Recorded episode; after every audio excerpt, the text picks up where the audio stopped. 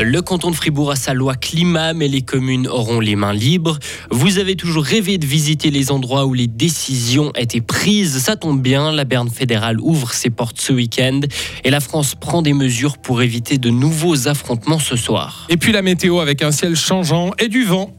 Voici le journal de Hugo Savary. Bonsoir Hugo. Bonsoir Rio, bonsoir à toutes et à tous.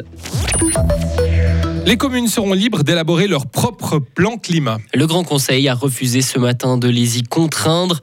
La loi climat qui a été validée à une large majorité les incitera à le faire, contrairement à ce que souhaitait le gouvernement. Chaque commune aura ainsi la possibilité de prendre les mesures qu'elle voudra pour atteindre les objectifs climatiques de la Confédération. Et c'est une bonne chose, selon Christian Clément, député du centre. Du moment que ces plans sont contraints et obligés d'être faits, le canton voudra les vérifier et du moment qu'il les vérifie, ils seront beaucoup moins pragmatiques. Ici, les communes seront volontaires. Les communes qui souhaiteront prendre des mesures choisiront les mesures qu'elles voudront prendre et arriveront avec des mesures efficaces. Mais si le canton a un œil sur ce qui est fait au niveau communal, c'est aussi une manière de s'assurer qu'il y aura véritablement quelque chose qui sera fait. Non, parce que l'obligation était de mettre en place des plans, pas d'avoir des mesures concrètes. Vous pouvez faire un plan vide, faire beaucoup de papier, beaucoup d'administration, avec aucune mesure euh, qui vont être suivies par la suite. Donc autant financer des communes qui voudront prendre des mesures, des mesures efficaces. Et de toute manière, je suis persuadé qu'au fur et à mesure, les communes prendront des mesures de manière pragmatique.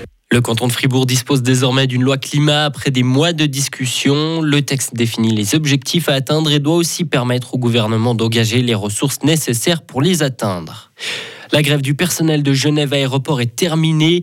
Un accord entre la direction de l'aéroport et le personnel a été trouvé il y a quelques instants. La nouvelle politique salariale n'entrera en vigueur qu'en 2025. La Berne fédérale ouvre ses portes au public ce week-end pour célébrer les 175 ans de la Constitution. La population peut visiter les différents bâtiments du Palais fédéral, le centre de presse ou encore la Banque nationale suisse.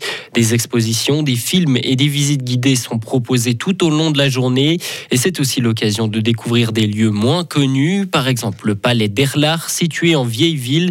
Cet hôtel particulier de style baroque a été le premier siège du Conseil fédéral jusqu'en 1857. L'historien et politologue Claude, Claude Longchamp dévoile qui occupait ce bâtiment à la naissance de la Confédération. Il y avait le Conseil fédéral au premier étage, avec une salle d'honneur où il se réunait tous les semaines. Il y avait le chancelier justement à côté, c'est le bureau du maire de la ville de Berne aujourd'hui. Et puis en bas, alors là, c'était la caisse de la Confédération.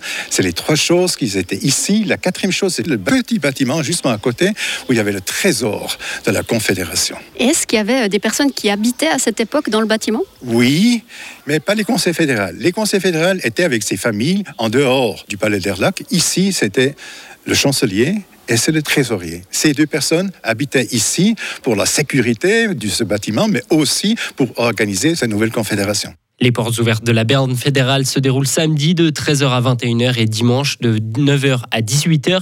Et les visites sont gratuites, mais il faut se munir d'une pièce d'identité.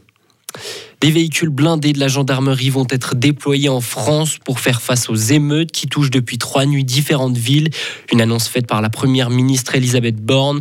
De plus, les événements de grande ampleur nécessitant de nombreux policiers seront annulés. De son côté, le ministre de l'Intérieur Gérald Darmanin a demandé au préfet l'arrêt des bus et des trams dans toute la France à partir de 21h.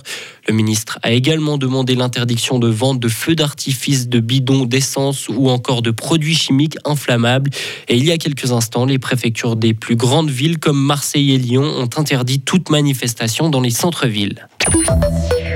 C'est un petit ovni dans le monde des festivals. Depuis 1986, le festival du Giblou rythme les débuts d'été de la région. Installé depuis plus de 30 ans dans la clairière de la Vusterna, le festival a vu de grands noms défiler comme les Young Gods, Sinclair ou encore les Rita Mitsuko.